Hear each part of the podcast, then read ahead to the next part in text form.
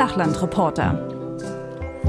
Wie das Land, so die Reporter, alles andere als flach, allerdings äh, höchstens unsere Witze. Und äh, wenn wir zwei Lokaljournalisten sind, die sich miteinander aussprechen, was ja der Untertitel dieser Sendung ist, dann heißt es, wir sind zu zweit. Und äh, da begrüße ich natürlich im Studio Schwerin, möchte ich fast sagen, den lieben Tom. Hi.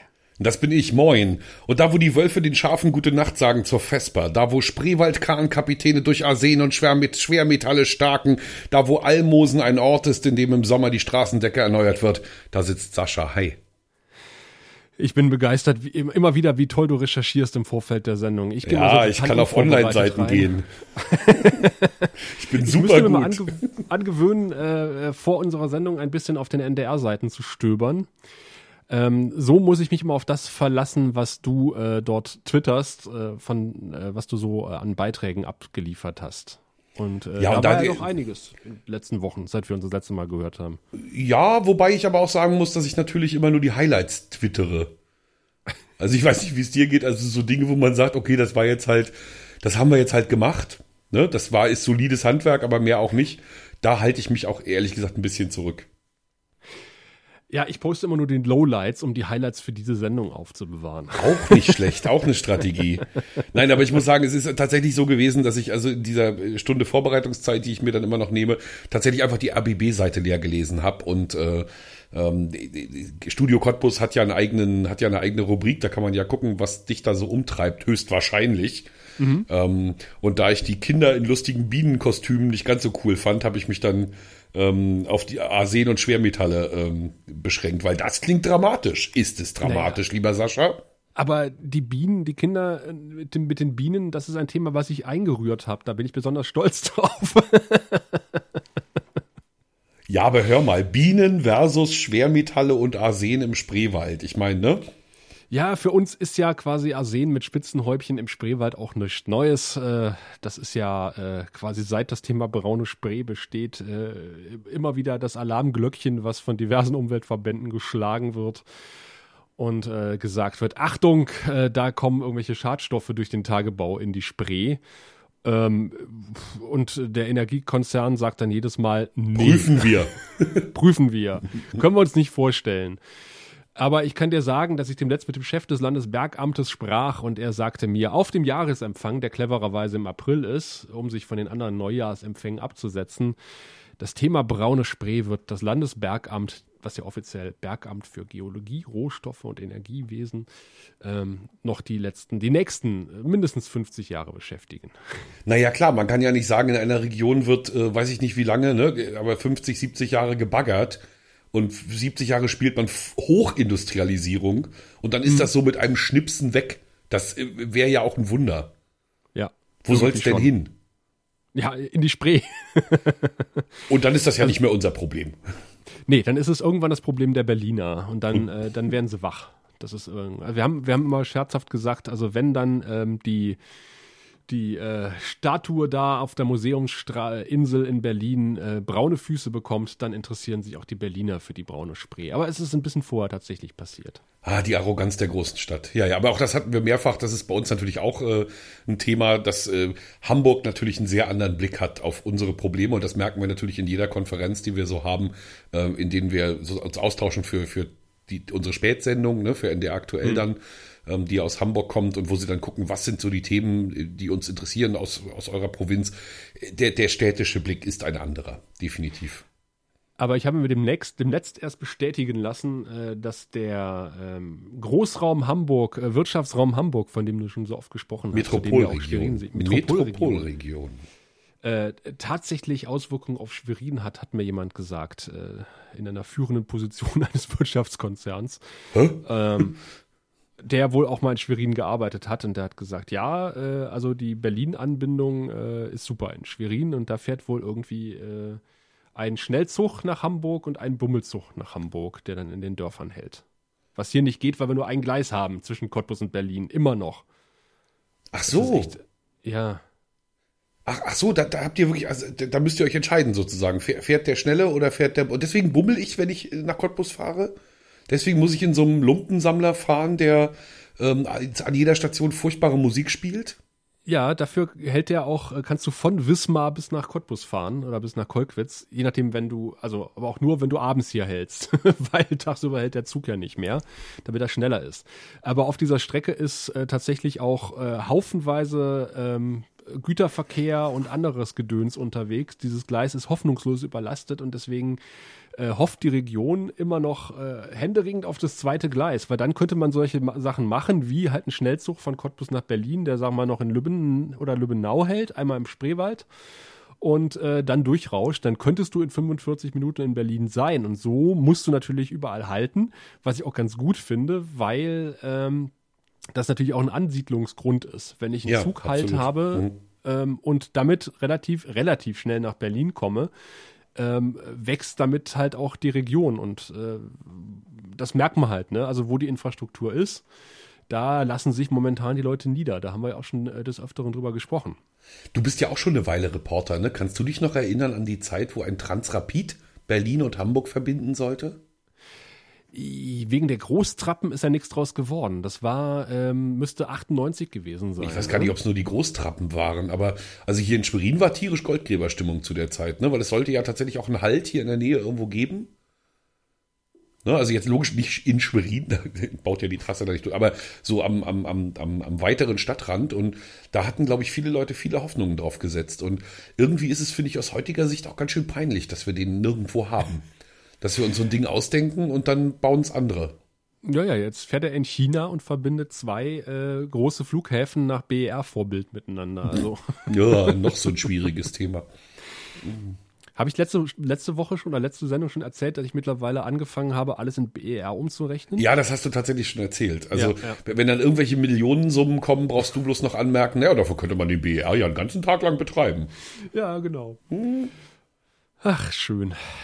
Ja, aber ich habe in der Tat, du hattest es angesprochen, ein paar wirklich schöne Sachen machen dürfen. Also, da war jetzt einiges los. Also, das, das Döllste, was mich am allermeisten beschäftigt hat, weil es mich schon tatsächlich zwei Jahre beschäftigt, ähm, ist die Zeitreise gewesen. Die habe ich gestern bei Facebook mal rundgeschickt und auch bei Twitter.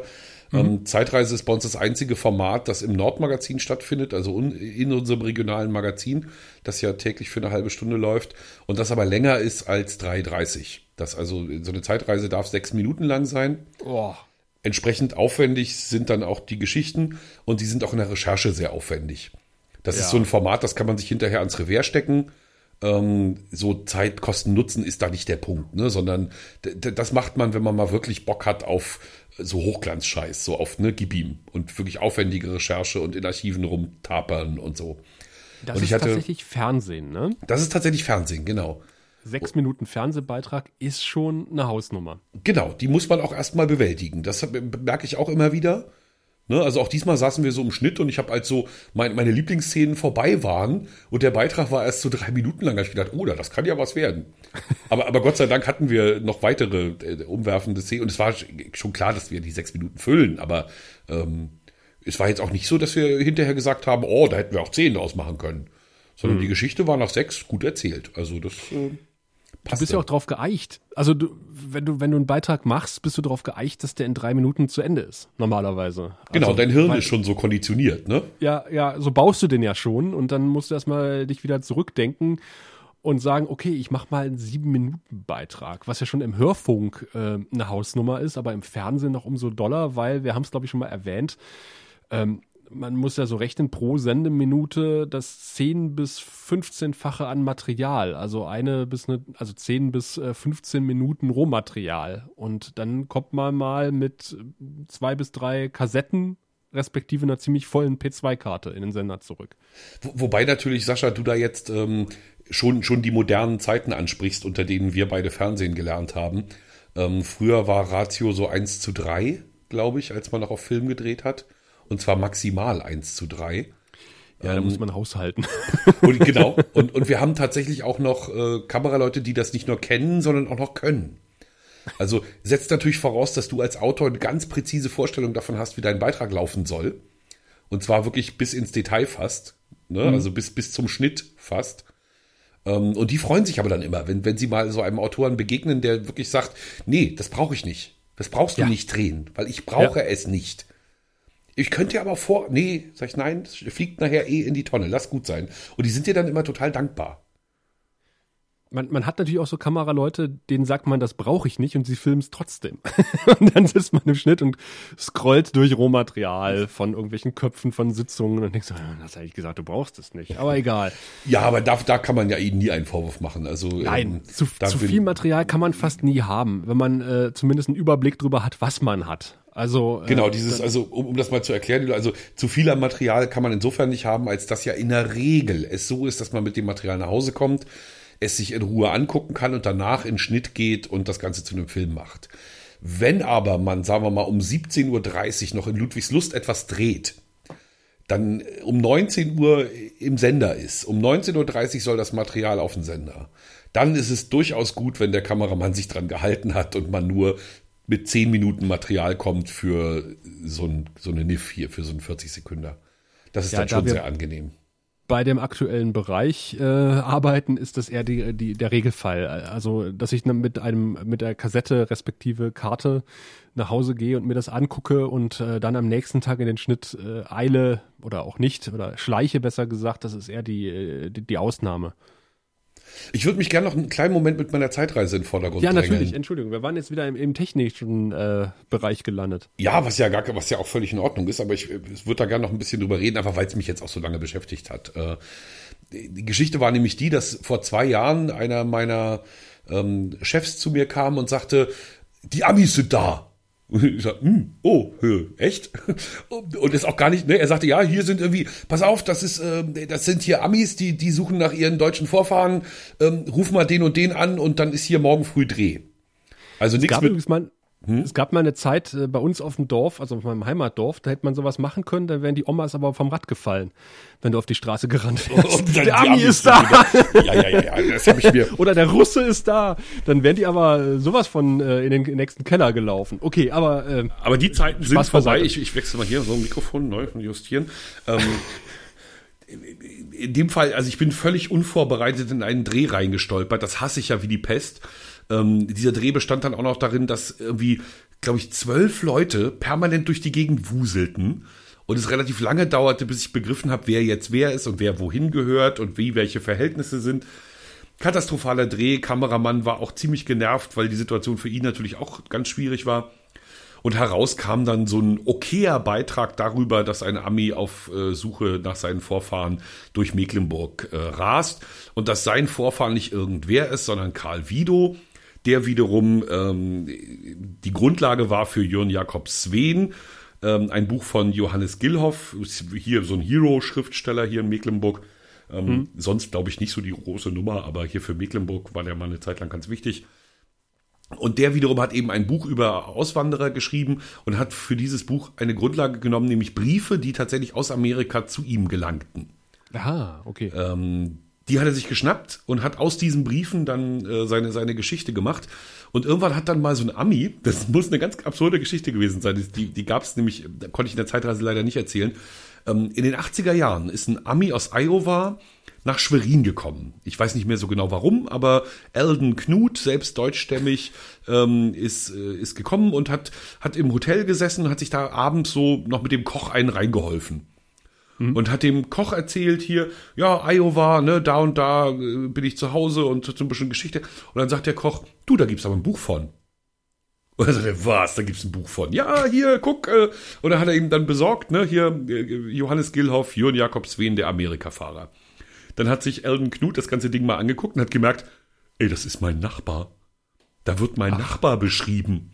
Das ist ja unfassbar. Da wird, ne, die Geschichte passt zu 100 Prozent auf die meines Nachbarn, also oder beziehungsweise der Familie meines Nachbarn. Und so kam dann raus, dass eben tatsächlich äh, ähm, der Gilhoff also ein, ein reales Vorbild hatte für, für seine Geschichte und da wohl auch relativ nah dran war. So, und jetzt, dann ist das so, das Material liegt dann rum und du denkst, oh, da müsste man mal ein bisschen mehr mitmachen, aber weiß man auch nicht. Und jetzt war irgendwie die Zeit gekommen. Jetzt passte irgendwie alles. Jetzt ähm, hatte jemand gesagt, ja, ich kann dir bei den Dreharbeiten so helfen, dass du ähm, ein Kind zur Verfügung hast. Ich wollte gerne ein Kind als, als, als Metapher ähm, äh, sozusagen mit im Bild haben. Und naja, es musste jeweils einiges organisiert werden. Das ergab sich jetzt alles. Ähm, und wir konnten in zwei weiteren Drehtagen das dann irgendwie zu einer schönen Geschichte machen mit einem guten Zeitzeugen, mit tollen Akten und ja, das, also, das, das war wirklich super. Und da merkt man dann auch mal wieder, wie, wie, wie schön Fernsehen eigentlich auch sein kann, wenn du nicht mit diesem enormen Zeitdruck rangehst. Mhm. Ne, die zwei Drehtage waren, da wir ja dieses Material von dem Ami noch vom letzten, von vor zwei Jahren hatten, waren die relativ entspannt, denn wir mussten die Rahmenhandlung im Prinzip bauen, konnten uns dafür Zeit lassen, konnten auch mal Ideen ausprobieren und verwerfen, konnten einen Monitor neben die Kamera stellen, sodass man die ganze Zeit sehen konnte, was passiert da eigentlich jetzt im Bild, sich gegenseitig auch korrigieren konnte, ohne dass wegen Stress man dann sofort, ich mache kein schönes Bild, geh mal weg hier und so. Nee, nee, sondern es war wirklich ein ganz äh, produktives Arbeiten in einem total geilen Team. Inklusive cool. mit dem Schlauchboot auf die Elde raus und da ganz viele Papierschiffchen äh, auswerfen und also es war auch so mit viel Faxenkram verbunden. Und Auswanderermuseum Hamburg besuchen macht man ja auch nicht jeden Tag. Also das war alles in allem echt ein, ein wunderschöner Dreh und ich bin auch mit dem Ergebnis sehr zufrieden.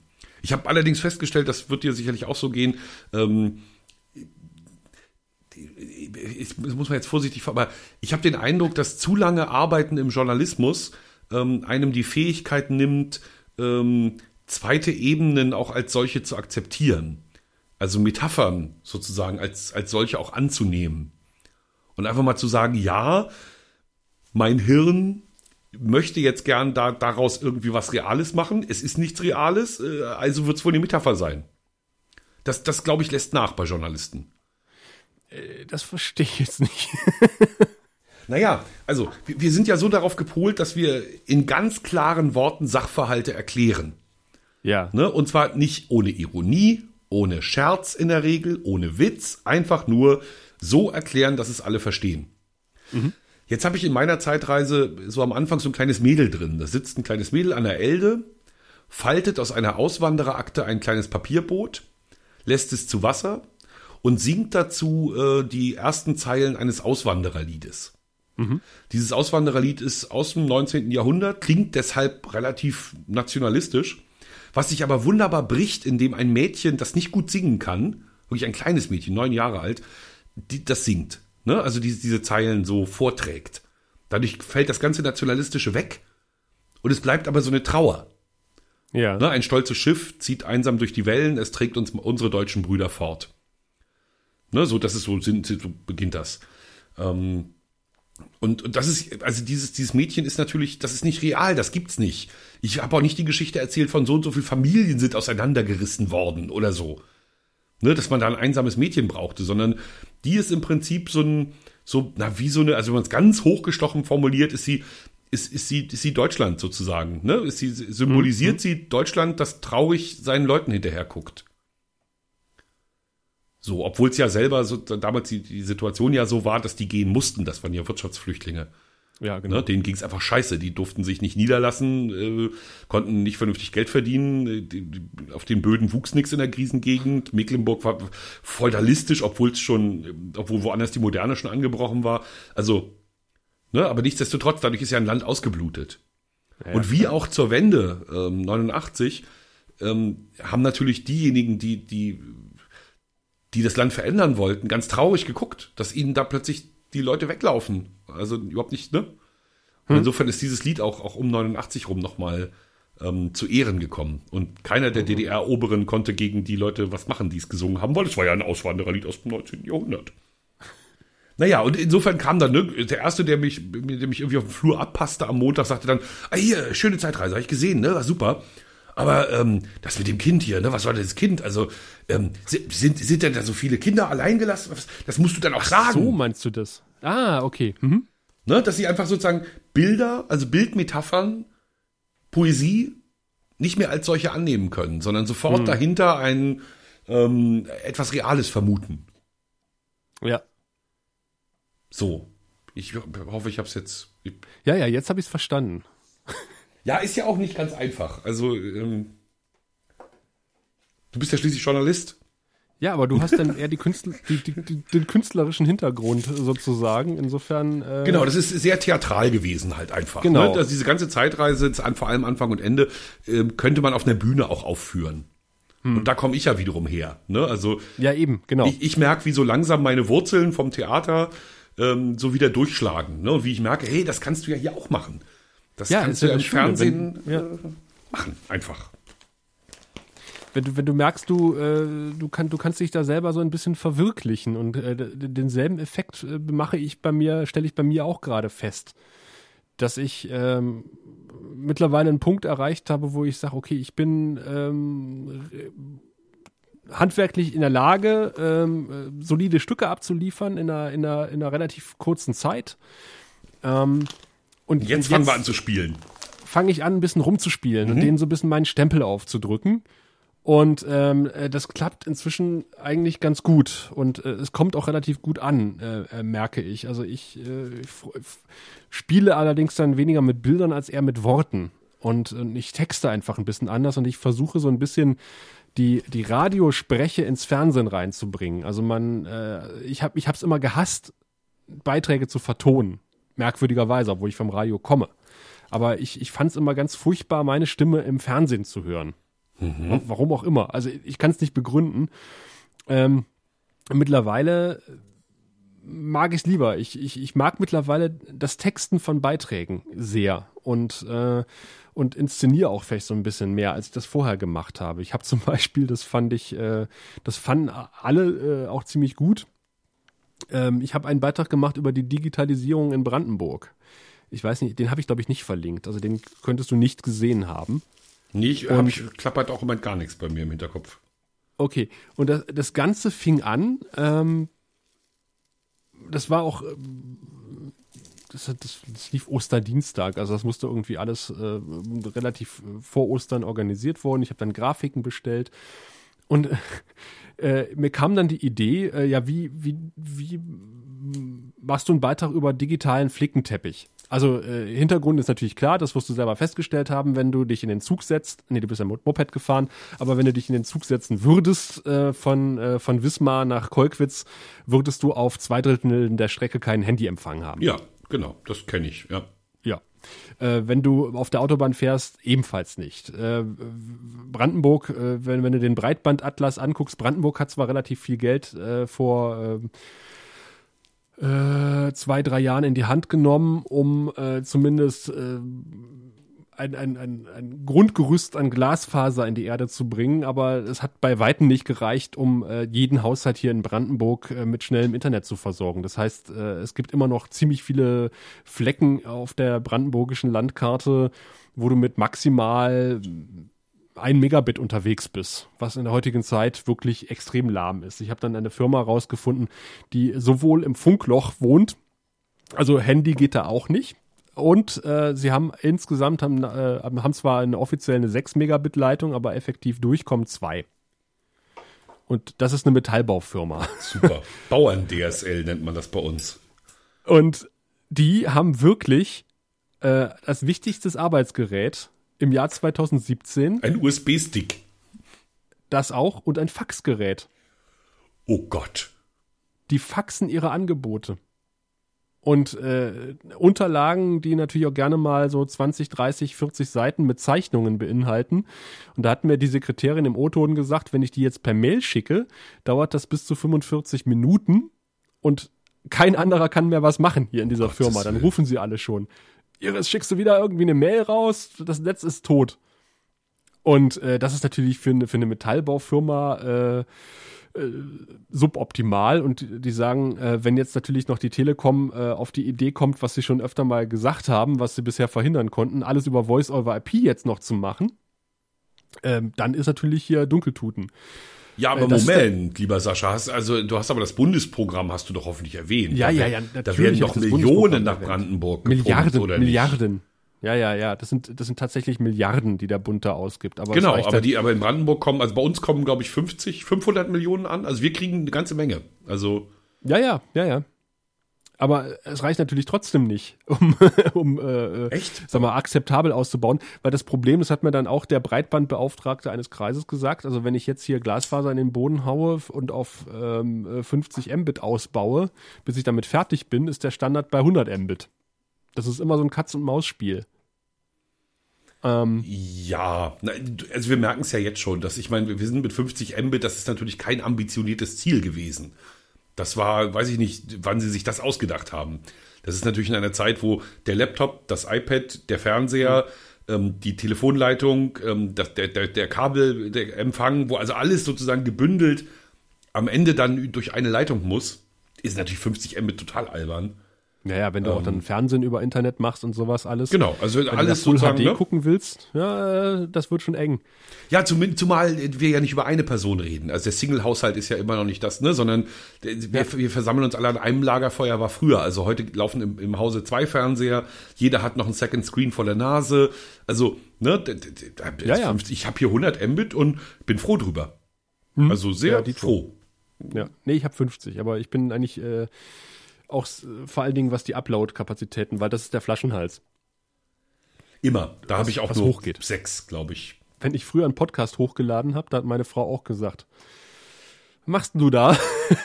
ich kann nicht ja, mehr surfen. Weil, weil natürlich Upload auch noch das Bescheuerte ist, dann kommen halt die Pings nicht mehr zurück, ne? Und dann. Ja, ja, genau, genau. Aber äh, um nochmal auf den Einstieg meines Beitrags zu kommen, da habe ich mir gedacht, so was machst du denn das, um das mal zu verdeutlichen? Und da äh, musste ich mich an einen äh, guten Freund erinnern, der Geocacher ist und Nothing But Stones gemacht hat. Und ähm, für die nicht geocachenden Hörer, Hörenden, ähm, Nothing But Stones äh, liegt am äußersten Punkt äh, Europas, am nördlichsten Punkt Europas in Norwegen. Und ähm, er erzählt, und wir beginnen den Beitrag quasi mit Google Earth und ich sage so, das hier ist der nördlichste Punkt Europas. Ja, äh, zwei Kilometer, ein Tagesmarsch bis zur nächsten Siedlung über Steine hinweg. Und da haben wir doch tatsächlich noch ein Amateurvideo von ihm da eingeblendet. Mhm. und, und dann haben wir gesagt, und er war da. Und dann kommt, kommt, äh, kommt mein Freund und sagt, äh, naja, dann stand ich halt da, hatte, äh, guckte auf mein Handy, hatte LTE. Uah. Und dann bin ich, bin ich zurück nach Brandenburg und bin von Berlin nach, Kott, nach Cottbus mit der Bahn gefahren und hatte Funkloch und habe gedacht, wo bin ich denn hier? und, da ich, und, und das war mein Beitragseinstieg und ich dachte so, hm, kannst du das machen? Aber ich dachte, ach, warum eigentlich nicht? Und das ist äh, durch die Bank weg äh, gut angekommen. Das haben die Leute sich halt, sowas merkst du dir halt einfach. Genau, ne? genau, das ist der Punkt. Also Ja. es ist ja sozusagen die, die Vereinheitlichung der Beiträge führt natürlich auch dazu, dass sie so, zu, dass das Fernsehen zu so einem Grundrauschen wird. Und du aber, wenn du als Autor eine Idee hast, du wieder echt auffallen kannst mit Kleinigkeiten. Das war ein schöner Beitrag zum Beispiel. Ich habe ich hab das Thema zum Anfang meiner, also mein allererstes Fernsehstück, das ich äh, je gemacht habe, durfte ich mit einem Kollegen zusammen, haben sehr erfahrenen Kollegen, der mittlerweile auch Planer ist bei uns. Ähm, und da haben wir genau die Geschichte erzählt, dass LTE jetzt alles retten soll. Das war gerade so, Mhm. ne? LTE kam auf. Und wir saßen im tiefsten mecklenburgischen Wald bei einem Förster, der wiederum jeden Tag online gehen muss, um dort Holz zu verkaufen. So Ja. börsenmäßig hier so, ne? So mit Holz handeln muss. Und da hat mein, mein Kollege mir gezeigt, wie man das macht mit dem, wie man auch so Warten inszeniert. Ne, der Typ hat also erstmal vor so einem riesen Röhrenmonitor natürlich gesessen und ne, das, aber da konnten wir nichts für, das sah ja wirklich so aus. Und dann hat er den eben wirklich einen Klick machen lassen. Und das nächste Bild war, wie der so leicht zurückrückte in seinem Stuhl, die Hände hinterm Kopf verschränkte und guckte. Ja, super. Ne? Also das reicht völlig. Ne? Du machst, Ja, also wenn ja. du das als, als Bild so auflöst, ist völlig klar, okay, der kann eben nicht flüssig arbeiten, sondern der macht einen Klick und dann geht er erstmal die Schweine füttern. So, Mhm. das war auch ganz hübsch. Gleiche Probleme in Mecklenburg-Vorpommern wie in Brandenburg. Oh ja, natürlich. natürlich. Und was das hier an, ähm, an Brain Drain, sage ich mal, neudeutsch befördert oder andererseits eben den Zuzug von Brains äh, abschreckt, Ja, ja. das ist unfassbar. Ich könnte mir, oder ich habe mittlerweile jede Menge junge Leute kennengelernt, die ähm, hier gut leben und arbeiten könnten, die also auch so, ne, die, dann fahren sie halt nur einmal die Woche in die Großstadt und den Rest arbeiten sie halt in ihrem Bauernhäuschen, können sie aber nicht, weil sie halt da mit Bauern-DSL ansitzen, was eben äh, im Prinzip doppeltes ISDN ist und nicht mehr. Bauern-DSL ist ein schönes Wort.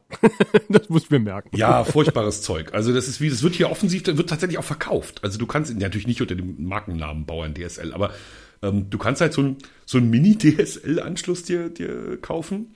Und die Telekom macht dann im Notfall noch ein, äh, eine Kanalbündelung mit. LTE. Ja, aber auch LTE ähm, braucht ja irgendwie eine Anbindung ans Netz. Also diese Funkmasten müssen, die stehen ja nicht im luftleeren Raum. Die brauchen ja auch eine Glasfaseranbindung im Idealfall. Genau, und das haben sie auch meistenteils schon realisiert. Das Problem ist nur, dass du natürlich, dass, dass das LTE natürlich das kundenunfreundlichste ist, was du haben kannst. Ja. Ne? Also wenn wir heute ganz selbstverständlich mit einer Mediathek umgehen, ne, und uns unsere Filme im Netz angucken und und und äh, weiß ich nicht Serien bei iTunes gekauft haben oder einem anderen namhaften an Serien Amazon Plus oder was weiß ich, ne? Netflix, ähm, Netflix so. Äh, was soll ich denn dann mit 5 Gigabyte Freikontingent? Da kann ich ja gerade mal einen Film in HD gucken. Hm. ne? Nützt mir gar nichts. Ist ist finanziell ich habe ich hab jetzt äh, gerade heute gedreht mit einer Frau die hat äh, drei Kinder und ähm, hatte Gott sei Dank das nötige Kleingeld. Aber die hat jetzt jahrelang mit ihren Kindern mit LTE gelebt und die haben eben zum Teil 300 Euro im Monat gezahlt. Boah. Kennst du die Grafik, wie viel Internet man für 30 Euro bekommt in Europa? Wo ja, da stehen hinter wir, uns hm, da nur noch, stehen wir nicht Slowenien und irgendwas anderes kommt. Nee, nee, nee, also, nee, nee, Slowenien nicht. Slowenien kann nee, ich sagen, nee, nee, Slowenien besser, ganz weit nee, vorn. Besser. Ja, ja, genau. Also was ja auch eine Logik hat. Ich war ja jetzt äh, letztes Jahr, vorletztes Jahr war ich im Urlaub ja in Osteuropa unterwegs und äh, dort speziell Slowenien, ne, also die die neuen EU-Staaten, die haben ja das EU-Geld zu einer zur Infrastrukturerneuerung äh, zu einer Zeit bekommen, da gab's das Internet schon. Ja, Sprich, stimmt. als die dort alles erneuert haben, haben die natürlich schon überall Glasfaser reingeschmissen. Hier bei uns war es ja so, nach der Wende überall alles neu, äh, aber ohne Internet und auch ohne das Internet mitzudenken. Und deswegen hat wobei, es sich eben lange nicht gelohnt. Äh. Wobei ich mich mein, meine erinnern zu können, dass sie damals in den 90ern in, im Raum Dresden auch äh, massiv Glasfaser verlegt haben und gesagt haben, da hier Sachsen ist das modernste Netz, was sie haben. Und dann ist aber DSL gekommen, was genau. über Kupfer nur geht. Genau, und das war ja wieder der Pferdefuß. Also sie hatten jetzt super ja. Glasfaser überall hingelegt haben dann aber eine Technologie ausgepackt, die nur mit Kupfer funktionierte, sodass genau. du nagelneue Baugebiete hattest. Die Leute haben da ihre wunderschönen Eigenheime hingehauen, überall lag Glasfaser in der Erde, aber Internet hatten sie nicht, weil das hätte halt nur über Kupfer funktioniert. ja, ich hatte äh, einen Freund von mir, der hat damals in Dresden gewohnt und äh, der hat mir sein Leid geklagt. Ja, man, furchtbar. Also ist auch, ist auch nicht zu verstehen, finde ich. Also, wie wir als, als Pseudo-Hochtechnologie-Land, als eins, das potenziell mal mit Wissen äh, sein, sein, seinen Platz in der Welt finden muss und nicht mehr mit, mit, mit reiner Wirtschaftskraft, so wie früher hier Hammer und Amboss und irgendwie draufhauen. Ähm, ne, das ist un unwürdig. Also, ja.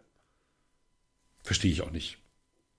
Insofern ist es eigentlich nur zu begrüßen, dass es dieses Bundesprogramm gibt, auch wenn es eigentlich nur ein Tropfen auf den Heiß, aber besser als, als gar nichts. Also äh, immerhin hat der Bund das Problem erkannt. Ja, und ich, ich muss auch ehrlich sagen, ich sehe es nicht als Tropfen auf den heißen Stein. Also wenn ich sehe, was bei uns damit ja. realisiert wird, also speziell auch in dem Landkreis, wo ich unterwegs bin, an Ludwigslust-Parchim, dann muss man schon sagen, das ist enorm. Also ich ja. habe es jetzt immer öfter, dass ich Leute besuche und ein, ne, und immer wenn ich so merke, okay, die, die, die sind halt jung, hip, dynamisch irgendwie, ist ja mal eine meiner ersten Fragen. Und Internet, so kommt ihr klar? Und ich höre jetzt immer öfter, ja, ist super. Oh, cool. Also geht voran. Du bist ja auch einer von zwei Leuten in Mecklenburg-Vorpommern, die ein DAB Plus Radio haben. Ne? das könnte sein, dass ich einer von zweien bin, ja. Da habe ich nämlich letztes Mal drüber nachgedacht, ähm, im Zuge der Umstellung auf äh, DVB-T Plus. Ja. Äh, da habe ich nämlich auch irgendwie gedacht, so Mensch, du hast Antennenfernsehen irgendwie 70 Jahre gehabt. Und äh, dann ist irgendwann äh, DVB-T eingeführt worden und das hat keine 10 Jahre überlebt. Und jetzt hat man schon die, hat man den wieder abgeschaltet und hat, das, hat den nächsten Standard. Und äh, was uns dann erst bevorsteht, wenn UKW abgeschaltet wird. Aber ähm, ich frage mich ja ernsthaft, also bei, ich, ich kann es bei Fernsehen, bei DVB-T und DVB-T Plus, kann ich komplett nachvollziehen, dass man damit Zusatzfeatures übertragen kann, die über analogen Weg nicht möglich wären, äh, was durchaus sinnvoll ist. Aber ich kann mir echt keinen Anwendungsfall vorstellen, äh, wo ich darauf angewiesen bin, ähm, Radio- und CD-Qualität zu empfangen plus Zusatzinformationen.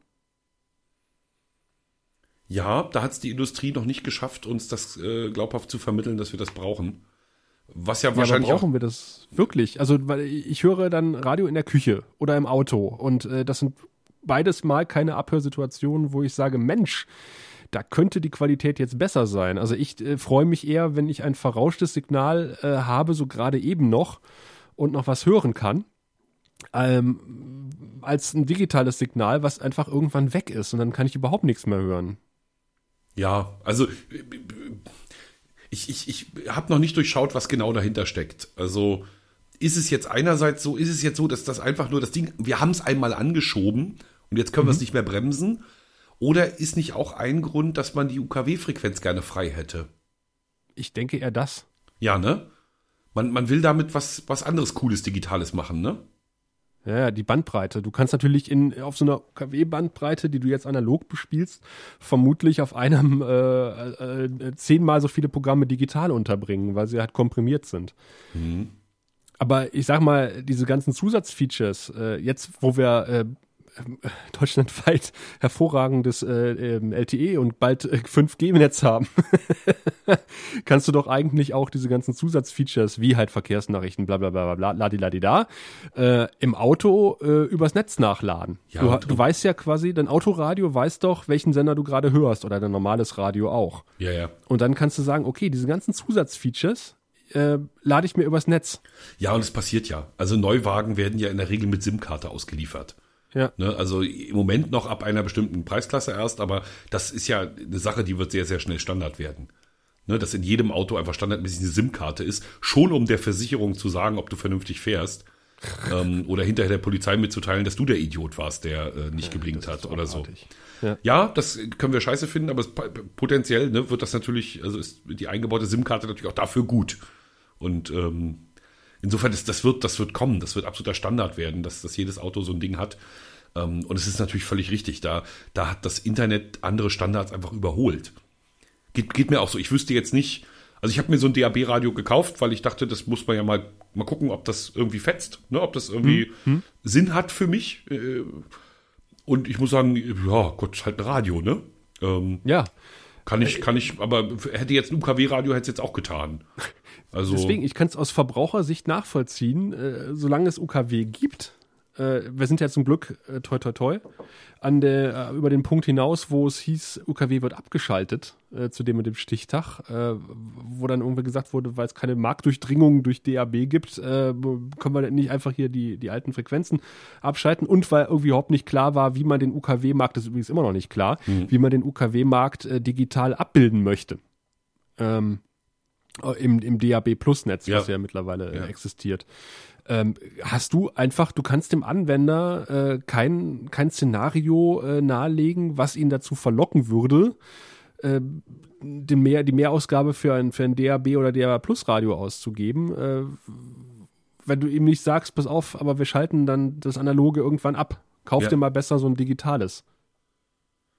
Nee, ich, ich fürchte auch. Also ich, also ich meine, ich glaube, gerade unsere Arbeitgeber sind ja stark daran beteiligt, das äh, verbreiten zu wollen. Ne? Das ist ja, glaube ich, eine öffentlich-rechtliche Idee gewesen, oder? Ja, aber ich sag mal, äh, da können sich die Sender auch nicht leisten, ba parallel beides zu machen. Flächendeckend, äh, teilweise. Also da wird auch dann gesagt, okay, einmal fehlt die Bandbreite und andererseits fehlt das Geld irgendwie äh, sowohl UKW als auch die drei DAB-Hörer zu befriedigen, mhm. die man hat im Land. Was ich ja bei, ähm, was ich ja bei, bei äh, wie war gleich der Fernsehstandard? DAB ist Radio und DVB-T. Was ich ja bei Plus. DVB-T Plus interessant fand, war, wer hat denn das gesagt? Also irgendein kluger Mann in irgendeinem Podcast, den ich gehört habe, hat mir Folgendes erklärt. Ähm, du kannst ja, wenn du DVB-T Plus hast, keinen privaten Sender gucken. Um hm, das genau, zu können, das kommt noch dazu. um das zu können, musst du zahlen. Jetzt ja. keine Unsummen, aber eben im Jahr, weiß ich nicht, 120 Euro oder so. Also, weiß nicht, irgendwie 5 Euro im Monat oder sowas? Ja, dann also weniger. Also, ne, ja. dann, dann halt irgendwie 60 Euro. Also irgendwie sowas. Also auf alle Fälle eine Summe X. Und ähm, derjenige, der das da erklärt hat, ich weiß wie gesagt nicht mehr, wer es war, hat gesagt, naja, pass auf, das ist ein Riesenfeldversuch. Also die, ähm, die privaten Sender können auf diese Weise in einer abgeschlossenen Zielgruppe gucken, ähm, ob Leute prinzipiell dafür bereit sind, für ihr Angebot zu bezahlen. Mhm. Ne, also wenn sie die Wahl haben, sie können es gar nicht gucken oder sie bezahlen dafür, dass, ob sie dann bezahlen. Bei, bei mir ist es so, ich, ich würde das natürlich nicht tun. Also, nee. ne, ich komme mit den sind echt viele. Also komme ich locker lang und alles andere kann man irgendwie im Netz finden. Also das ist jetzt nicht so ein großer Mehrwert, dass ich das machen würde. Ähm, aber ich glaube, dass es genug Menschen tun. Und wenn es denn genug Menschen tun, dann könnten sie auch dazu übergehen, auf Satellit und Kabel sich nur noch gegen Geld zu versenden. Hm. Ne, das ist ein Schritt, den sie jetzt noch nicht gehen, weil sie sich noch nicht trauen. Aber wenn Teilweise. sie bei DVB-T das getestet haben, dann können sie äh, möglicherweise auch ihre Konsequenzen ziehen für Kabel und Satellit. Das fand ich eine sehr plausible ähm, Aussage, warum die diese Strategie fahren. Ne? Warum also, Also, man bei ihnen zahlen muss. Die privaten sind momentan über Satellit, ich glaube auch im Kabel auf, also äh, Standard SD-Format noch frei und die, für die HD-Formate musst du bezahlen. Genau. Und äh, deswegen, ähm, da weist der äh, Kollege Jörn Schaar im Chat gerade drauf hin, ähm, der DVB-T T2 Standard HD heißt auch HD, also das heißt für HD privat musst du bezahlen und er äh, korrigiert uns und sagt, es sind 8,50 Euro im Monat oder 89 Euro im Jahr. Mhm. Okay, vielen Dank für die Korrektur. Nee, na, natürlich. Und ähm, äh, dieses SD-Angebot, das sie mir eben über Satellit und Kabel noch machen, so habe ich es ja auch hier zu Hause. Ne? Ich gucke sie halt in SD, ist mir Wurst. Ja, ähm, genau. Dieses Angebot, das sie mir da machen, das äh, ähm, könnten sie eben auch kostenpflichtig machen. Hm. So, und da, wie gesagt, glaube ich, ist so Feldversuch. So, so klang das für mich. Ja, es ist, die, es ist halt wirklich die Frage, wie viel Prozent, deswegen Feldversuch, wie viel, wie viel Deutsche bereit sind, äh, für, für Privatfernsehen überhaupt Geld auszugeben. Mhm. So generell. Ne? So dass dann Ja. Privatfernsehen generell zu Pay-TV wird. Dafür müssten sie vernünftigen Content bieten. Das sehe ich momentan nicht. Das ist das Problem. Ja, das ist, das ist natürlich eine Schwierigkeit. Und, ähm, und sie, sie konkurrieren da ja auch einfach mit enorm vielen ähm, Spezialangeboten. Ne, Früher hast du zum Beispiel, weiß ich nicht, äh, das und das abonniert hier, Sky oder ähnlichen Kram, weil du da die Formel 1 gucken wolltest. Ja, oder Ne? Fußball. Oder Fußball oder so. Mittlerweile kannst du das ja aber alles separat haben. Ne? Also hier, also bei meinen Sportarten, die mich interessieren, also das einmal MotoGP äh, ein bisschen, ne? so Motorradfahren im Kreis, ähm, oder aber eben Handball. Ähm, da, da bräuchte bloß jemand so ein Angebot machen. Dafür wäre ich selbstverständlich sofort bereit zu zahlen. Da brauche ich dann den anderen Pröhl auch nicht. Da müssen sie jetzt nicht die restliche Sendezeit mit Unfug füllen, ne? sondern zeigt einfach das, was ich sehen will. Die Rennen, die, die, die freien Trainings und hier die, alle Spiele der Bundesliga plus, äh, weiß ich noch, die großen Cups halt, ne, beim Handball. Das, ja, dafür würde ich Geld in die Hand nehmen. Ja, Ich habe das große Problem mit Sky, äh, selbst wenn die, ähm, sagen wir, diesen Sci-Fi-Kanal haben, dass du jetzt auch Doctor Who und sowas gucken kannst, aber du finanzierst immer diese, diesen blöden Fußball mit. da habe ich Mm, keinen Bock drauf. Wenn du dir ein Sky-Abo äh, absch abschließt, dann finanzierst du immer diesen mafiösen Fußball. Und, und, und Ja. das widerstrebt sich. Da- da- Das will ich nicht. Da, da, da, sträuben sich alle, alle Haare, die ich habe am Körper. Ähm, nee, danke. Also, Im, im Handball hat im Handball hat es ja jetzt eine große Wende gegeben. Also bis jetzt hat ja Sport 1 übertragen, die Handball-Bundesliga, und zwar ähm, zwei Spiele pro Woche im Schnitt. Ne, das, äh, die dann auch über Livestream kamen oder eben bei Sport 1 im, im Fernsehen. Jetzt haben ARD, ZDF und Sky die Rechte gekauft. Ich glaube, ab nächste Spielzeit wird das greifen. Ähm, das sieht auch ganz solide aus. Also es wird mehr Handball im Fernsehen geben. Das ist nur zu begrüßen. Was es aber natürlich nicht mehr gibt, und das ist ein bisschen schade, ähm, im Moment ist es so, dass die Fanclubs noch eigene Streams organisieren können. Also nicht nur die Ja. Fanclubs, sondern auch die, die Vereine. Ne, wenn die irgendwie jemanden haben, der da pfiffig ist, dann machen die einfach einen eigenen Livestream und lassen das halt also einfach gegenfinanzieren über halt die Fans, ne, die dann eben gucken wollen und es dann eben auch für eine paar Mark 50 ähm, pro Spiel irgendwie auch gerne gucken. Das wird es natürlich alles nicht mehr geben. Ne, also diese ganzen vielen kleinen privaten Initiativen, die durchaus nützlich waren und wo auch äh, Sport 1 durchaus zugegriffen hat, wenn es da äh, akzeptable Livestreams gab, ähm, die, die sind dann alle raus. Auch Das wird schade. es vermutlich immer noch geben, aber kommerzialisiert. Also wenn du dir die Entwicklung im Fußball anguckst, da geht der Trend ja eher momentan auch dahin, dass jeder Verein seinen eigenen Livestream anbietet und ähm, am liebsten nur noch hätte, dass die Sender den Livestream abgreifen und äh, den Verein dafür Ich bezahlen. glaube, das stimmt nicht. Nicht? Nee, ich glaube, diese, also die, die, dass die Fernsehrechte deshalb so teuer sind, weil sie exklusiv sind. Ähm, was es natürlich gibt, ist äh, PR-Maschinen. Also es gibt Hm, genau. Bayern München TV, aber ich glaube, Ja. da läuft alles außer die Spiele. Also da, Ah, okay. ne, da wird also sozusagen über sind jeden, die Pressekonferenzen und sowas, ja, ja. ja, und eben natürlich eigene äh, Presse, eigenen, eigener Pressecontent, wo, wo dann wir als normale Medien komplett draußen sind. Also ein richtiger PR-Kanal halt, so. Ja. Dafür, dafür haben sie Geld. ja, Gott sei Dank muss einen das beim Fußball nicht so sehr interessieren. Weißt du, wo ich denn jetzt war? Beim Marathon. Ähm, ja. Aufgepasst. Woher weißt du? Ja, ich kann in deinen Kopf gucken. das macht mir jetzt Angst. Nein, ich glaube, du hast es getwittert, ne? Ja, der Ball lag auch auf dem Elber. Ja, ja, ja, ja. ja. ja ich dachte, wie kommen wir aus diesem Fußballloch jetzt Und wieder mitgelaufen? raus? Nein, ich war beim Marathon. Mitgelaufen, war, mitgelaufen, mitgelaufen? Diesmal nicht mitlaufen. Ich, äh, ich bin die letzten Jahre immer die 10 Kilometer Antenne Brandenburg Lauf gelaufen. Ähm, konnte ich dieses Jahr nicht, äh, weil ich arbeiten musste beim Spreewald-Marathon. Wo hast du gestanden? Dazu verpflichtet. Ähm, direkt am Start und am Ziel. Also in der Kommentatorenkabine sozusagen. Nee, also da, wo die, äh, wo die bezaubernde Kollegin von Antenne Brandenburg moderiert hat auf der Strecke. Da durfte ich mit unter das Zelt, was auch sehr gut war. Weil es nämlich äh, Juster Meng als der Marathon-Sieger einlief, nach, glaube ich, zwei Stunden 37 knapp, äh, es angefangen hat zu hageln wie aus Kübeln und das eine halbe Stunde lang. Da war der Spreewald erstmal wieder weiß. Ach, shit. Es war sowas von Aprilwetter. Die äh, und da war ich dann doch irgendwie ein bisschen froh, dass ich nicht die 10 Kilometer mitgelaufen bin. Weil äh, kurz nachdem die losgestartet sind, ähm, fing es auch noch mal kurz an zu prasseln. Aber es war relativ schnell vorbei. Aber dann hat sich wirklich eingehagelt. Äh, und es war zwar teilweise zwischendurch Sonne, aber sowas von schweinekalter Wind. Da war ich echt froh, dass ich, äh, da war, war mir schon entlang der Strecke zu kalt, aber wahrscheinlich, äh, wenn ich gelaufen wäre, wäre ich ja auch warm geworden. Also das äh, wäre dann wahrscheinlich wieder gegangen, aber auch sehr nass. Und wie, Sehr, wie sehr muss ich mir das jetzt ganz praktisch vorstellen? Also mir, mir fällt das total schwer, mir, mir vorzustellen, wie du so Zwischenergebnisse bekommst und so. Wer, wer, wer, wer setzt dich ins Bild? Ich brauche keine Zwischenergebnisse, ich mache keine Sportberichterstattung in dem Sinne, sondern ich berichte ja mehr über das Event Spreewald-Marathon.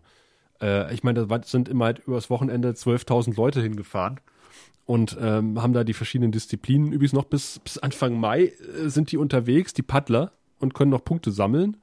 Also da könnte dann noch irgendwie der ein oder andere Rekord fallen. Und das ist schon eine Menge Leute. Also äh, gibt auch eine Menge Leute im Spreewald, die richtig abkotzen, wenn Spreewaldmarathon ist, einfach weil alles zugeparkt ist und ähm, man, man nirgendwo mehr durchkommt. Überall sind eh schon immer so viele Touristen im Spreewald, aber da sind noch viel mehr auf einen Haufen. Und ähm, die bringen, lassen aber natürlich auch auf der, auf der anderen Seite eine Menge Kohle in der Region. Äh, darf man auch nicht vernachlässigen. Ne? Sportler geben ja gerne mal einen Euro aus, wenn sie irgendwo sind. Ja, und man, man wirbt dann für die Region mit, mit solchen Sachen. Also das ist schon okay. Also das, wenn, wenn die Läuferszene so groß und so bereit ist, sich, äh, sich überall auszutoben, also klar, Ja, kann, man, kann man gut machen. Also wir haben ja hier den Siebenseenlauf. Ja. Da rennen sie durch tatsächlich wunderschöne Umgebung einfach. Das ist äh, auch ein riesen Ja, ja, Laufevent, auch, äh, weil einfach die, die Gegend schön ist. Ne? Das heißt nicht umsonst Siebenseenlauf. Man läuft halt an Siebenseen vorbei. Und das Ganze ist halt, äh, weiß das 15. Mal und ich äh, weiß noch so die, die ersten Male, wo das äh, stattgefunden hat, das ist, ist einfach so, so ein Typ gewesen, der gesagt hat, er macht das jetzt mal, so mit ein paar Kumpels. Und das hat sich unheimlich entwickelt in den letzten Jahren. Und äh, da hat er wirklich ordentlich was auf die Beine gestellt. Und das habe ich in dem Beitrag ja auch gesagt. Also diese Spreewaldgurke, die du bekommst, du bekommst, wenn du, wenn du durchs Ziel läufst, jeder, der durchs Ziel kommt, bekommt eine sauschwere, also die ist garantiert 250 Gramm schwer, äh, Metall-Spreewaldgurke mit so einem Blatt dran.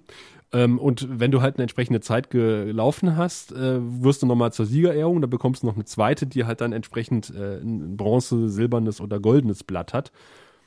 Und ähm, als Preis zum Beispiel hat dann der, der Viertplatzierte hat irgendwie einen äh, 3-Liter-Eimer Apfelmus bekommen. so, eine, so, so, eine Kon so eine riesen Konservenbüchse Apfelmus. Eine Gurkentruppe Und, mit Apfelmus, na super. Und, und da stand ich auch da und dachte so, ja, wie geil ist das denn? Ich meine, äh, das ist dann halt irgendwie Spreewaldmarathon. Da kriegst du halt als Gewinner äh, eine Familienpackung Apfelmus aus dem Spreewald. Das Nee, es ist halt die, die neue Variante des Schinkens, den du früher äh, beim Skatspielen gewonnen hast. Ne? ja, genau. Sie gewinnen eine. Schweinehälfte!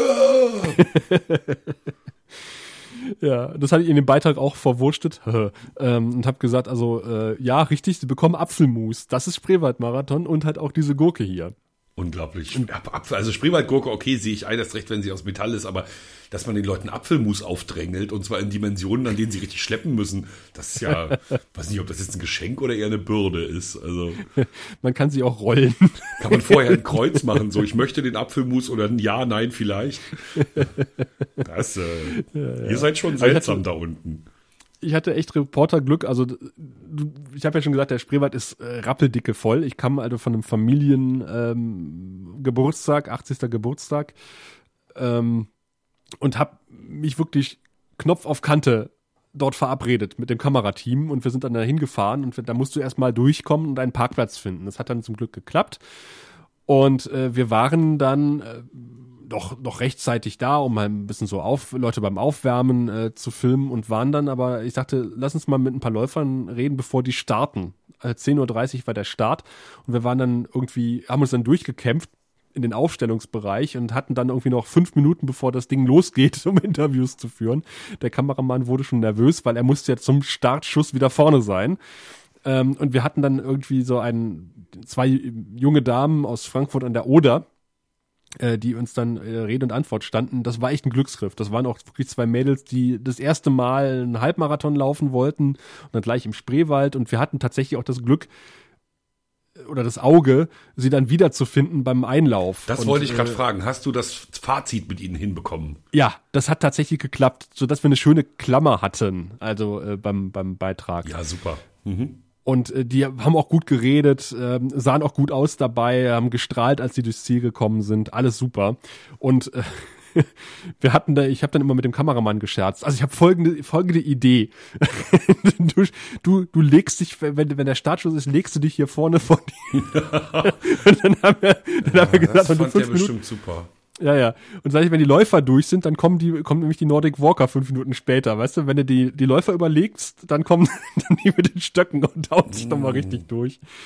Ähm, er hat gesagt, nee, er macht das vom, vom, vom Rand aus. Ich habe gesagt, nee, du musst dich da wirklich nicht reinstellen. Also wenn da, es waren jetzt nicht alle 12.000, weil es waren ja verschiedene Disziplinen, aber es waren schon, Nein, du tust ja auch den Läufern keinen Gefallen. Ein paar hundert, ja. Also und da willst du dich nicht in den Weg stellen, weil die sind ja auch auf, sind zwar Hobbysportler, aber ich sage immer, das sind Profi-Hobbysportler, die sind auch dann manchmal so ein bisschen angespannt, ja, wenn ja, ja, und, die und, Bestzeit versaut. Also die, die beste Art und Weise, Fernsehkameraleute scheiße zu finden, ist, wenn sie sich in den Weg stellen. Also ja, ähm, nee, nee, das, das sollte man ihm nicht antun. Das ist ja.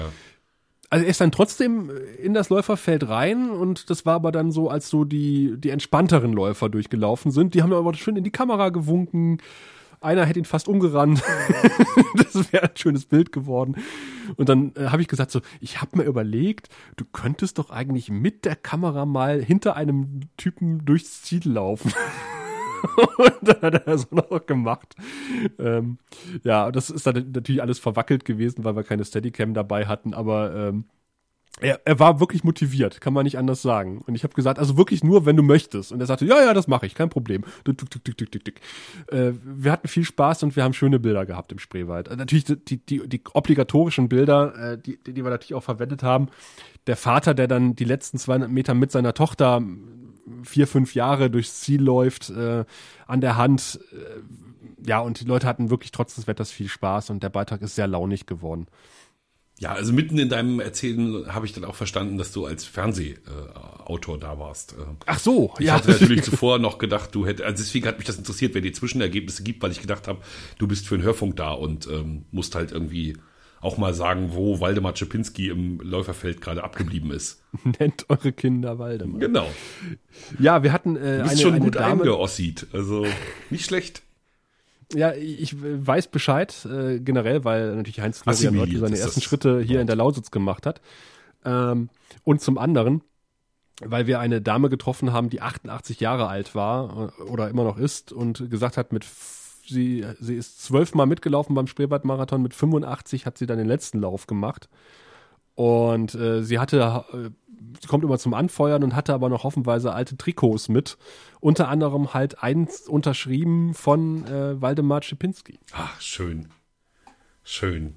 Und ich wusste, was mit dem Namen anzufangen. Also wer, wer mit dem Namen nichts anzufangen weiß, also äh, Waldemar Czepinski äh, ist als Läufer nur deshalb so wahnsinnig berühmt geworden, weil Heinz-Florian Oertel, legendärer Sportkommentator im Osten, ähm, den Zieleinlauf von Waldemar Czepinski so euphorisch kommentiert hat, unter anderem mit den schon zitierten Worten, nennen Sie Ihre Kinder Waldemar, ähm, dass es wirklich in die Annalen eingegangen ist. Also ich vermute, dass YouTube da auch irgendwas hergibt. Ähm, Hans-Florian Oertel, Waldemar Czepinski, wenn man das mal eingibt, ähm, findet man sicherlich was. Das Buchstabier doch mal Czepinski. Ja, das musst du mir jetzt so in die. Ich, da, ich grübel die ganze Zeit, wie ich aus der Nummer rauskomme, sodass der Hörer möglichst nicht merkt, dass ich es auch nicht weiß. Ähm, aber du kannst ja, ich, du hast doch hier einen Rechner nebenbei, kannst du nicht. Ich darf ja meinen nicht anfassen, dann knistert's ja. Du bist der eingeborene Ossi, du musst es doch wissen. Ja, Warte mal, ich weiß, wie man Schipinski äh, buchstabiert. Hallo? Während der Sendung buchen. Äh, äh Google, ja, aber wer von uns beiden macht's jetzt? Also ich, ich mache ja schon, ich mache ja schon. Äh, wird auf jeden Fall mit, mit C am Anfang geschrieben. C ich denke auch CZ wahrscheinlich. CZ. Key. I oder E. Chirp, Chirpinski. Ach, gucke mal. Buchstabier doch mal. C-I-E-R-P-I-N-S-K-I. Waldemar. Oh, das ist ja eigentlich. Und, und wie alt ist der jetzt? Sag mal, wie, wie wann ist, ist der geboren? August 1950 geboren. Er ist also, Wikipedia sagt das doch mal, 66 Jahre alt. Ja. Ich hätte gedacht, wird er 67 älter. in diesem Jahr. Hm? Na, aber doch schon. Ja, ja, das ist also. Wir jetzt noch, ich habe ja mal. Mhm, auf, wir, wir kommen ja dann, also wir haben da vor allem, wir können ja jetzt eine gewisse Serie anfangen hier in dieser Sendung ähm, weil wir ja dann äh, in der übernächsten Folge, vielleicht ja, in der nächsten wahrscheinlich, uns äh, über Tefe Schuhe unterhalten können, ne? Ja, über Radfahren. Wir sind bei der Tour de Prignitz, vielleicht beide sogar. Also ich werde äh, alles Mögliche möglich machen, was mir äh, möglich ist. Vielleicht kriege ich das Wort möglich noch bis einmal unter. Ähm, nee, also ich werde mich bemühen, bei dir zu sein. Also das ist ja nicht so irre weit und wir sollten irgendwie genau. mal ein. Äh, du, du übernachtest da auch, oder? Ich übernachte da in Perleberg. Also ja, teilweise Perle, auch in Wittenberge. Das ist ja um die Ecke. Nee, ja. also klar, das, also da sehe ich zu und dann bringen wir die Aufnahmegeräte mit und machen so einen abendlichen. Ja, das wird schön. Das, da haben wir allerdings kein Internet, das darf ich jetzt schon mal sagen. Das weiß ich aus Erfahrung. Nein, live, live tut ja auch äh, nicht Not. Also ich weiß nicht wie, liebe Hörerinnen, lieber Hörer, schön, dass ihr da seid, aber ihr seid nicht viele, oder? Immerhin, gerade ist noch jemand dazugekommen. Das sind jetzt und ich zwei. bin wirklich ja, also mit mir sind wir zu dritt. Ich warte noch auf unseren Haus- und Hoftechniker, aber äh, der Jörn Schaar hat auch schon beim Abmischen ein bisschen geholfen. Marcello wollte kommen, aber hat es offensichtlich doch nicht geschafft. Hm. Mhm. Hm. Aber ich freue mich umso mehr, äh, dass der Kollege Jörn Schaar, der ja auch beim NDR arbeitet, wenn ich das richtig im Kopf habe, äh, im, im, Chat sich befindet. Und äh, er hat uns zum letzten im Nord-Süd-Gefälle erwähnt. Ach. Was mich noch mehr freut. Ja, ja. Äh, und, und wo beim NDR? Das weißt du solche Sachen? Das kann er gleich im Chat irgendwie mal sagen. Und wenn er es sagen möchte, ich weiß es nicht. Auf jeden Fall ist er irgendwo auch in Norddeutschland, logischerweise, wenn er beim NDR arbeitet. Im Studio Heide schreibt er gerade. Ich wollte es gerade als Witz, wollte ich es jetzt gerade bringen. weil das Studio Heide ist, äh, ist vergleichsweise legendär, weil wir, ähm, glaube ich, zwei ähm, Ex-Studio-Mitarbeiter zwischendurch in unseren Reihen hatten. Mhm. Und wie formuliere ich es vorsichtig? Ähm, die, die, die waren nicht mit, also die waren mit relativ großem Enthusiasmus weggegangen. Ach so. so. Weggegangen, okay. Ja, also, ähm, ja, ich glaube, das ist das Neutralste, wie ich es formulieren kann, ja. Ja, es kommt ein großer Smiley im Chat. ja, Heide. Ja. Heide, wobei die Region toll ist. Also da das denke ich ja manchmal, eigentlich müsste man auch mal raus aus seinem Saft und mal eine norddeutsche, da würde ich schon Wert drauf legen, aber sich mal so eine andere norddeutsche Region zur Brust nehmen und weißt du, wieder dieses Neuentdecken.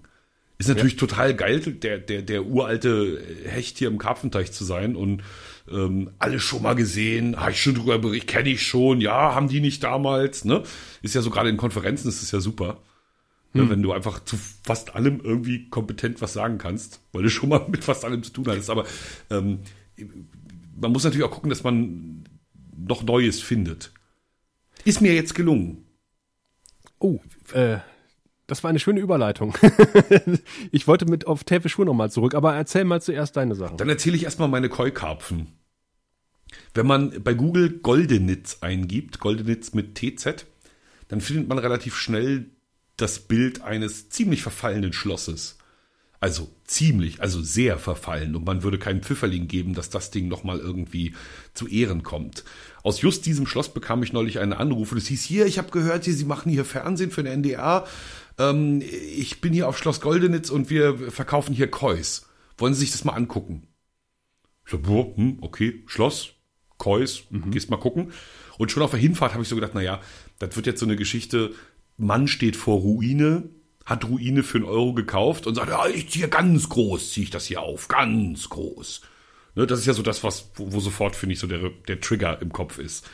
Denkste, Schloss Goldenitz, vom Feinsten saniert, ein elf Hektar Park rundrum, Quellen, Aha. die aus Grundwasser gespeist werden und deshalb wie gemacht sind dafür, in kleinen Teichen Kois zu beherbergen. Der zweite Treffer bei Google übrigens. Ja. Koi und Koi-Futter direkt vom Hersteller. So ist es. Da ist der mittlerweile, ja. Er sagt, in zwei Jahren ist er Weltmarktführer. Die Tiere. Das ist ambitioniert, ja. ja. Die, die Tiere, die er da so hat, die sind tatsächlich auch sehr beeindruckend. Also, Aha. das ist schon so ein Silvesterkarpfen, ist da schon dabei. Mhm. Von der Größe her ungefähr. Ähm, die kosten dann auch mal gleich ein paar tausend Euro. Die billigen sind schon für 14,90 Euro zu haben. Das sind halt so die kleinen.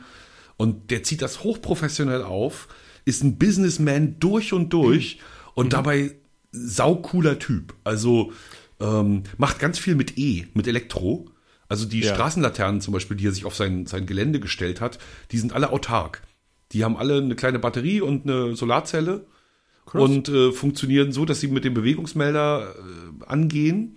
Und zwar in zwei Stufen. Du, du näherst dich, dann wird es sozusagen gedimmtes Licht und dann kommst du dichter und dann wupp, wird es richtig hell und äh, halten irgendwie Monate. Selbst, selbst wenn wenig Sonne ist, halten die Monate ohne Stromversorgung. Mhm. Ja, sowas ähnliches habe ich auf dem Hof, aber halt äh, in der Miniaturausführung. Ja, ja, und das ist also so hochprofessionell. Ja. Das ist, der, der hat ähm, ein E-Quad, also ne Quad, diese vierrädrigen Motorräder, ja, ne? Ja. Hat er auf E-Antrieb umgebaut und fährt damit durch die Gegend.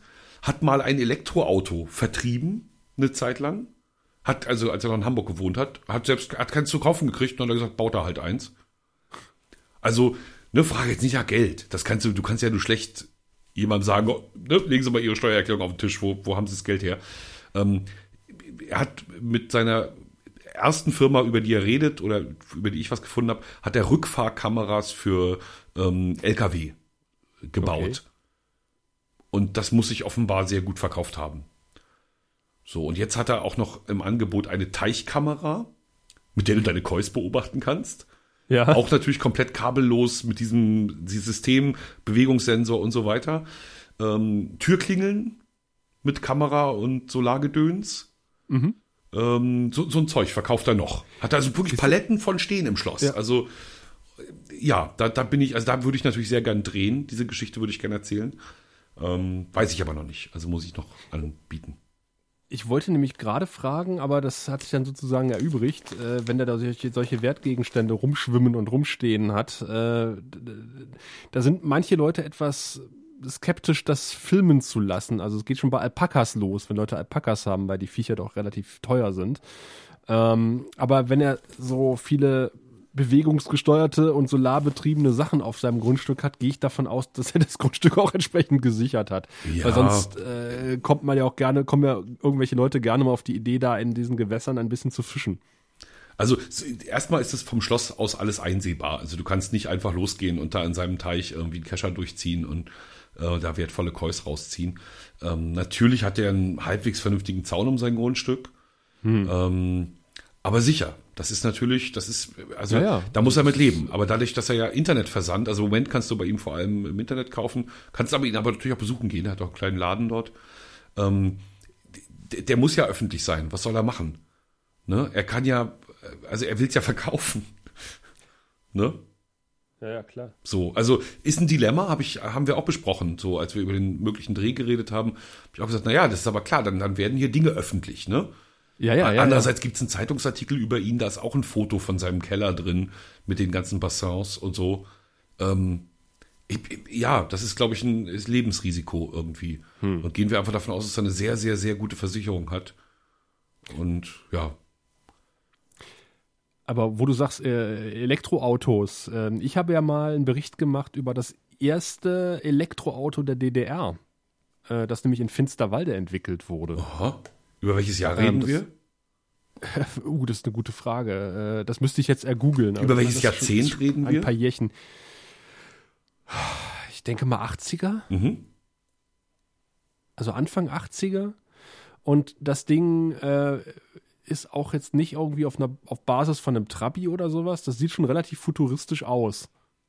Und äh, konnte aber entweder ähm, 50 km/h schnell, äh, km/h gibt's ja nicht, haben wir alle gelernt, 50 Kilometer pro Stunde fahren oder halt äh, und gleichzeitig 50 Kilometer. Also das war so war so die Limitation sozusagen, was die was die Batterien, die DDR-Batterien hergegeben haben. Ist ja Aber- nicht so der Hammer. Nee, das war jetzt nicht so der Hammer, aber ich meine, äh, wo wolltest du auch hin? Boah, boah, also der war, der war gut. Aber nee, und andererseits den erzähl mal ähm, bei dir der Feuerwehr. äh, habe ich ja auch hier bei meinem äh, Simson-Händler meines geringsten Misstrauens, da steht auch eine E-Semi rum, ein Elektroroller. Die SR50, die ich fahre, die ähm, gab es auch in der Elektroausführung. Ich weiß nicht, ob noch zu DDR-Zeiten oder in der kurzen Übergangszeit in Anfang der 90er, wo, äh, wo Simson noch weiter produziert hat. Bist du sicher, dass der nicht nachgerüstet ist? Ich kann mir das überhaupt nicht vorstellen. Nee, nee, das ist äh, original. Es, es hat wirklich, in der, also da, der Betrieb, der den Roller hat, hat auch ein, eine Variante mit E gebaut. Ah, echt? Ich habe noch Äh, nie davon gehört, deswegen wundert mich das. Und es ist ja nur auch ein Segment, in dem ich mich ähm, durchaus mit Interesse bewege. Naja, äh, Es gab den SR50 mit Elektroantrieb, steht hier im Simson-Forum. verrückt. Jetzt, die Frage ist nur, wann. Äh, ja. Ah, Ich habe es auf jeden Fall in, in echt gesehen. Also ähm, äh, es war alles schon mal da sozusagen. Mit den mit dem mit dem Elektro-Gedöns. Ähm, was auf jeden Fall, äh, wo wir Teve, Teve Schur eh vorhin erwähnt haben, wo du sagtest, Teve Schur Bring doch Tefe Schur noch mal ins Spiel. ist äh, Radfahrer äh, für, für, die, für die jüngeren Hörenden. Friedensfahrt, immer gar, Tefe-Schuhe, Friedensfahrt. Oh, Friedensfahrt. Ja. Also die Tour de France im Osten, Friedensfahrt. Und ich habe mich mit äh, Cottbus hat äh, auch eine relativ große Radfahrtradition. Ähm, ähm, und ich habe mich mit äh, Radfahrern unterhalten, äh, mit, äh, ach, äh, mit Herrn Thom, dessen Vorname mir entfallen ist, ähm, Lothar Thom. Ähm, und äh, der hat mir auch so Stories erzählt, das sind so, sind so Geschichten, die das Leben schreibt und äh, ich glaube, über die man äh, sein, sein Leben lang sich ärgert. Äh, er ist quasi in, den, in, diesen Boykott, in diese Boykottgeschichte mit Olympia reingeraten. Du erinnerst dich äh, vielleicht dunkel, ähm, dass, dass ähm, die USA, nee, dass die, dass die Russen 1982 die Olympischen Spiele in Texas, in den USA boykottiert haben. Und äh, daraufhin irgendwie ist äh, 86 oder 84 äh, sind die Olympischen Spiele in Moskau boykottiert worden. Also der, der Westen hat mal, äh, mit den Jahres, äh, nagel mich nicht auf die Jahreszeiten fest, auf die Jahreszahlen, aber der Westen hat äh, die Ost-Olympia, Olympischen Spielen boykottiert und daraufhin hat der Osten die, die westlichen boykottiert oder umgekehrt. ja, ja. Ich, auf jeden Fall, ich kriege die Jahreszahlen auch nicht mehr zusammen, aber genau, da haben sie sich mal irgendwie ein bisschen Kindergarten geliefert. Hm. äh, ja, ein bisschen äh, noch, noch alberner als heute. Und ähm, das war natürlich auf dem Rücken der Sportler ausgetragen. Logisch, die, die, die trainieren im Vierjahreszyklus, ne? Die sehen zu, dass Genau. sie f- f- alle vier Jahre richtig fit sind. Und Und das hat diese ganze Riege um Lothar Thom, äh, da gab es mehrere, das war so ein Dreiergespann hier aus Cottbus, quasi um ihre Olympiateilnahme gebracht. Und äh, das äh, wurmt die bis heute, äh, logischerweise. Weil da waren sie auf, da haben sie halt drauf hintrainiert und dann äh, aus politischen Gründen durften sie nicht antreten. Das ist so wie, äh, wie Ede Geier, der ähm, ähm, in den 90ern, in den 90ern, Quatsch, 1990 vermutlich die beste DDR-Nationalmannschaft äh, ever äh, am Start hatte. Ähm, und dem ist halt die Wende dazwischen gekommen und dem sind die Spieler äh, in Reihen weggelaufen, respektive weggekauft worden von irgendwelchen Westvereinen. ja, also das, ich meine, wenn du mit so viel Geld winkst, wie das ein Westverein auch damals schon konnte, ja, da hm. bleibt natürlich keiner. Das sind so Stories, die dir die alten äh, Sportler erzählen. Mhm, klar. Ja. Ich habe ja auch mal äh, ein ziemlich langes Interview mit, äh, heißt der Bernschneider? Ach, der, der Turbine Potsdam äh, trainiert, die Frauenmannschaft. Oh, frag mich nicht, keine Ahnung. Reden wir, äh, also. Gleiche Generation wie Ede Geier, aber der ist immer noch, also der ist immer noch Trainer seit, seit, glaube ich, garantiert 15 Jahren am Stück oder sowas.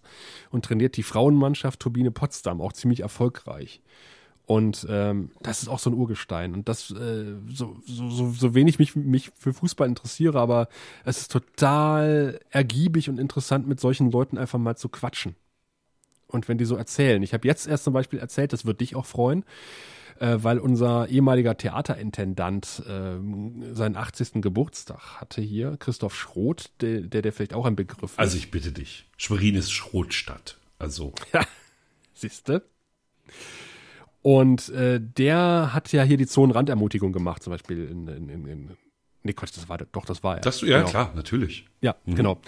Und ähm, Ede Geier heißt es, habe ich heute erfahren in der Redaktionssitzung, hat seine Spieler quasi auch immer mehr oder weniger ins Theater getrieben.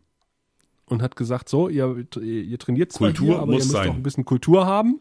Ihr geht jetzt hier ins Theater. Und da dachte ich, wie geil, wie geil ist das? das, das ist alte Schule. Nicht mehr machen. Das war alte ja, Schule. das kannst du heute einfach nicht mehr machen. Ja. Ja, das ja, ist ja auch, das, das ist ja. ja. ein bisschen diese, diese leicht gewagte These, mit der ich manchmal durch die Welt gehe, dass, ähm, dass es, das eins sehr positiv an der DDR war. Nämlich es wurde jeder mit durchgezogen. Ne? Und es wurde in dieser erzwungenen, ja, zugegeben, erzwungenen Gemeinschaft, die sich eben aus jedem allein, äh, aus jedem Arbeitskollektiv ergab, wurde eben auch Kultur gemacht. Das musste halt statt mhm. im Brigadeplan, das musste abgehakt werden. Ja. Insofern ist jeder DDR-Bürger und sei ja auch noch so kurz im Kopf gewesen, irgendwann mal mit Kultur in Verbindung gebracht worden, regelmäßig. Mhm. Ne? Und dann äh, kommt ja noch vieles andere dazu, was sozusagen in, in so einer Gruppe, die, die, die zwangs zusammengeführt wird, ähm, an Austausch so passiert. Heute sitzen diese Leute im Zweifelsfall bei RTL 2 rum. Ja. Ne? Also klar, ist, mir, mir ist klar, dass man sowas heute nicht machen kann. Ne, dass man jetzt einfach sagen kann, hier bildet zwangsläufig Gruppen und äh, geht miteinander ins Theater. Aber ähm, also coole schon irgendwie.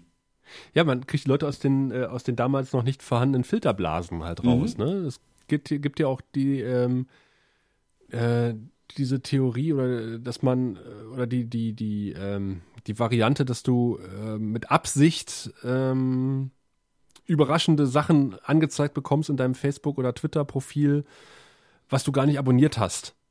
Ähm, einfach um die Filterblase zu durchbrechen, dass du, dass du überrascht wirst mhm. mit irgendwelchen Sachen außerhalb deines normalen Wahrnehmungskreises. Was, glaube ich, auch gar nicht mal so schlecht ist, wenn man da einfach mal ab und zu mal drauf gepiekst wird. Ich meine, wir haben natürlich das große Glück als Journalisten, dass wir äh, zwar uns doch in unserer eigenen Filterblase bewegen, aber andererseits da auch äh, zwangsweise öfter mal rauskommen und ähm, mit völlig unterschiedlichen Gruppen jeden Tag zu tun haben. Ich empfinde das auch als großen Vorteil und als Riesenprivileg. Ja. Also ja. ähm, heute war übrigens wieder so ein Tag. Kann ich das als Überleitung benutzen? Ja, mache. Ähm, ich habe, glaube ich, beim letzten Mal erzählt von der Aktion Wünsch dir deinen NDR ins Dorf. Ja, stimmt, genau. Mhm. Die kommt jetzt äh, sozusagen zur großen Aufführung am kommenden Sonnabend nämlich. Und ähm, da werden wir live senden aus Gräbin und das Dorf wird parallel so ein kleines Dorffest organisieren mit allen Vereinen, die sich vorstellen, mit, naja, mit allem Pipapo, was so ein Dorf so ausmacht, ne? Also von Feuerwehr bis Anglerverein. Ein paar Sachen werden natürlich auch nicht drin vorkommen können. Schafft ja nicht, ne? Sendung ist ja stationär, die Kameras sind ja dann doch irgendwie noch an Kabeln und so. Ähm, insofern gibt es einen Einspieler als Dorfporträt mhm. und den ähm, mache ich, habe hab ich heute gedreht.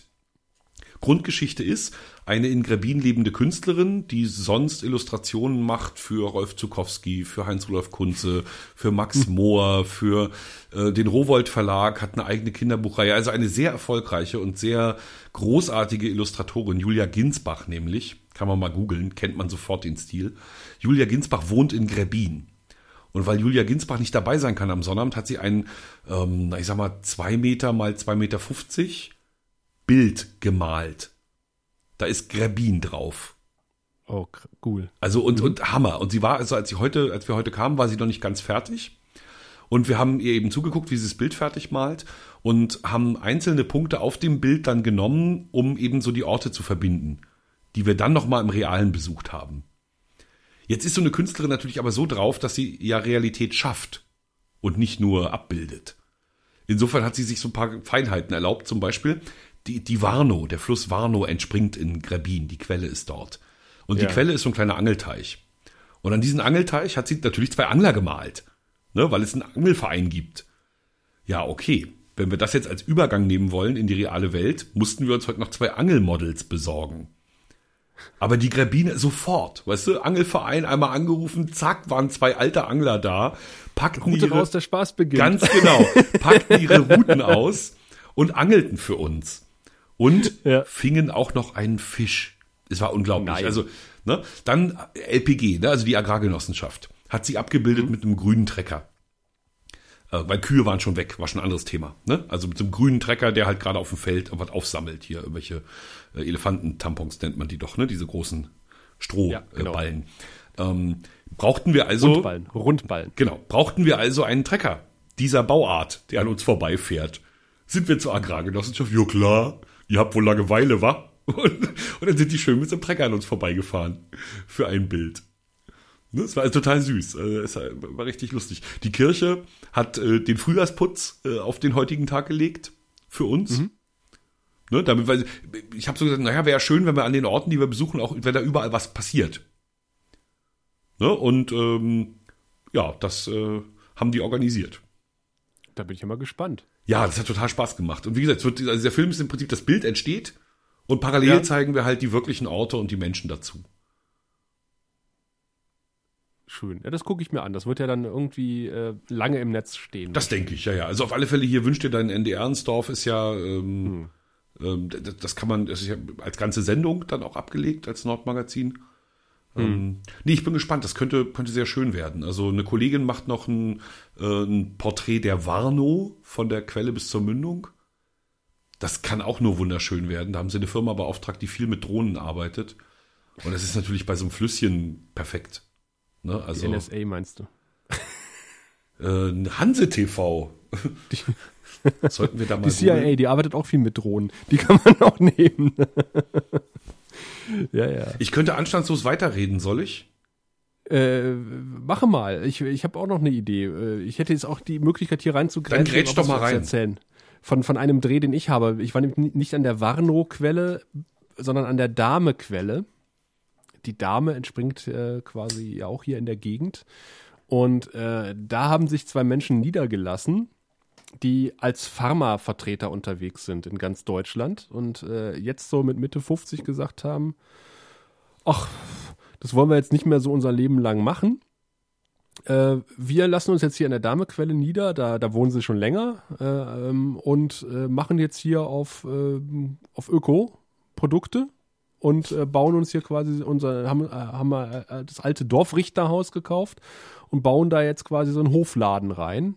Ähm, mit, mit kleinem Saal und Café dann im Sommer, Kaffeegarten, richtig schön. Ähm, dem, dem Naturgarten, wo dann die Produkte dann irgendwie verarbeitet werden. Die pressen jetzt, äh, rösten und pressen jetzt Leinöl und äh, machen Marmelade und sowas und bauen sich da jetzt quasi Momentan reicht es noch nicht, um alleine drauf zu stehen als Standbein, aber bauen sich jetzt ihr zweites Standbein, was dann irgendwann ihr alleiniges Standbein sein wird in nicht allzu ferner Zukunft. Und so, dass die auch nicht mehr allzu viel da machen müssen, sondern die können sich dann auch ein paar Angestellte leisten, die äh, sie da ein bisschen äh, entlasten. Momentan ist es halt eine Doppelbelastung und die habe ich halt porträtiert.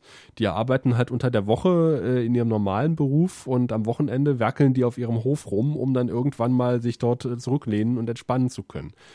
Ähm, unheimlich äh, sympathische Leute, ein sehr schöner Dreh mit einem entspannten Kamerateam und tolles Wetter und wir saßen unterm Kirschbaum, haben da selbstgebackenen Kuchen serviert bekommen und ähm, das war, war an einem Wochenende. Wir hatten an einem Sonntag gedreht und äh, das war halt ein schöner, wirklich ein super entspannter Sonntagsdreh und der Schnitt war erst am nächsten Tag oder am übernächsten Tag.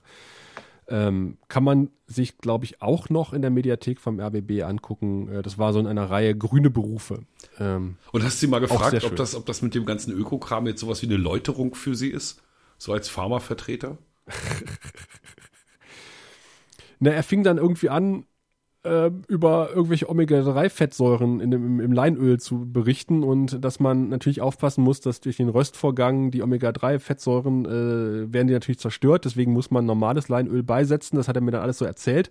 Und dann sagte ich so, ja, jetzt klingen sie wieder wie ein Pharmavertreter. da musste er auch selber lachen.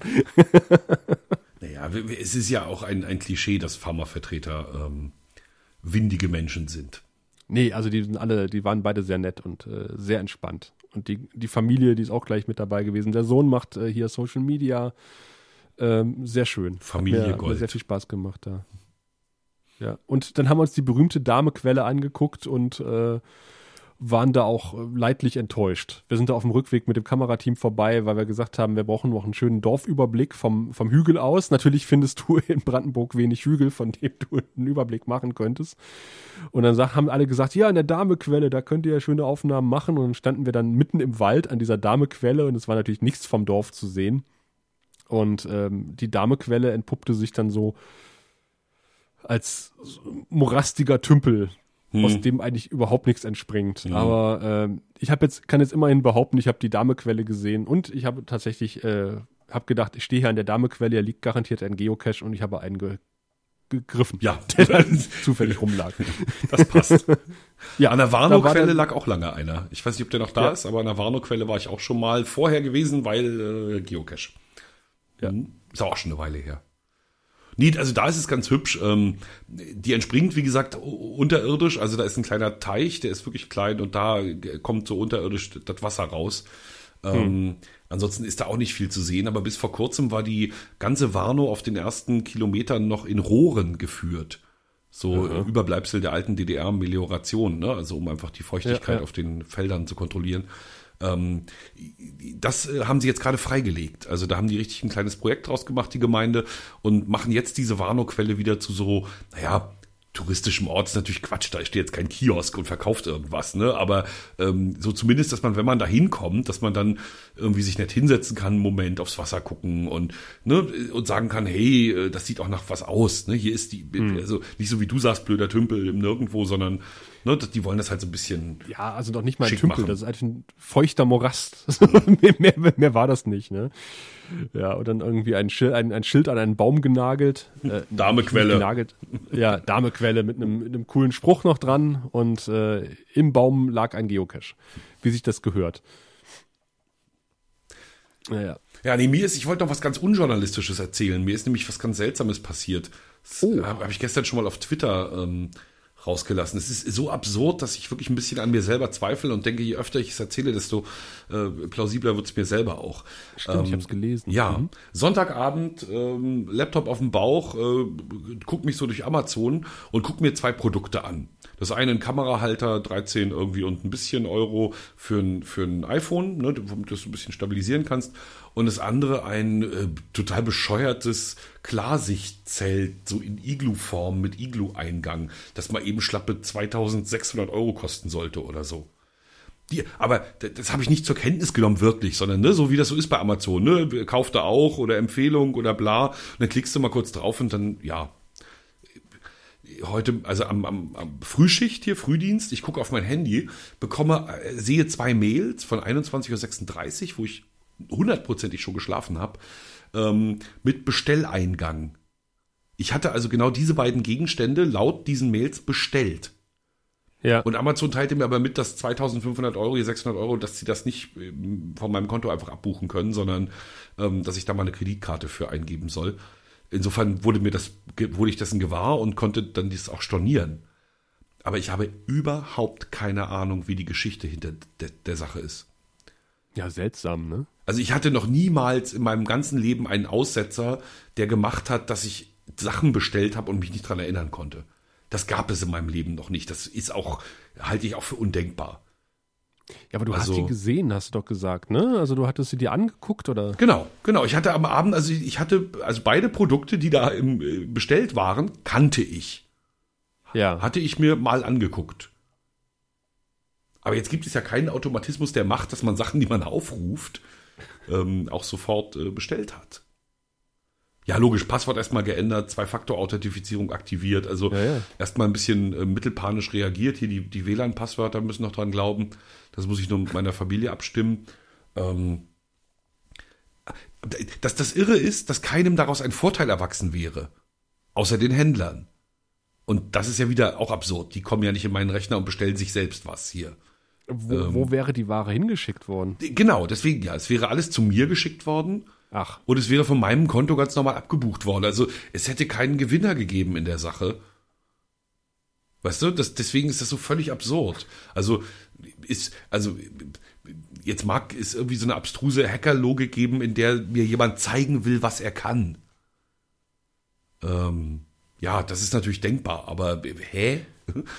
und, oder du hast irgendwie einen Anflug von geistiger Umnachtung. Ja, na, genau, das ist, deswegen sage ich ja, man wird irre. Also- Äh, man wird irre im Kopf, weil Ja, man denkt, ja, ja. ähm, äh, ne, es gibt keine andere Lösung, es gibt keine plausible Erklärung.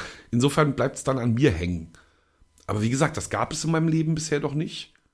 Und ähm, also ich kann es mir auch nicht vorstellen. Ha. Also es deutet jetzt bei mir nichts darauf hin, dass, dass ich irgendwie abwesend bin und Dinge bestelle. Ha. So schlafwandlerisch quasi. Also eine Freundin von mir, die, die, konntest du irgendwie anrufen, wenn die geschlafen hat. Die hat, hat mit dir telefoniert, hat aufgelegt und konnte sich am nächsten Tag nicht mehr dran erinnern, dass sie mit dir gesprochen hat. Du konnt, also du hast aber am Telefon nicht gemerkt, dass sie irgendwie äh, schlaftrunken wäre oder sonst irgendwas. Die hat ganz normal mit dir gequatscht und konnte sich aber absolut nicht mehr dran erinnern. Ja, aber doch nicht Zeug bestellt. Hör mal. Ja, ja, ja. Äh, Das sind ja dann doch, also, naja, One-Click, okay, aber. Nee, nee, Naja, wenn der sprechende Elch deine Kreditkartendaten will, klingt vernünftig. Ja, also wie gesagt, das halte ich für. Also auch das halte ich für ausgeschlossen. Und deswegen bin ich eben, was eine Erklärung betrifft, völlig nackig. Keine Ahnung. Tja. Tja, Mysterien. Ich würde sagen, da rätseln wir jetzt einfach mal die kommenden zwei Wochen drüber nach Das können wir machen. und äh, werden uns dann hoffentlich von Angesicht zu Angesicht in der Prignitz wieder treffen. Solltet ihr Radsport begeistert sein, äh, die ihr jetzt hier hört und äh, nicht allzu weit weg wohnen, äh, dann und selbst wenn, schnappt euch einen, äh, einen fahrbaren Untersatz, kommt in die Prignitz. Googelt selber nach, wann die Tour de Prignitz ist. Ich weiß es aus dem Kopf nicht. Ich glaube vom 14. bis 22. ähm, Mai. Und äh, falls wir uns vorher nicht mehr hören, sehen wir uns bei der Tour de Prignitz, äh, was auch nicht besonders bergig ist, diese Gegend. Das heißt, wir bleiben im Flachland und äh, sagen soweit das Neueste aus dem Flachland und geben zurück an die angeschlossenen Podcatcher. Bis dahin. Tschüss.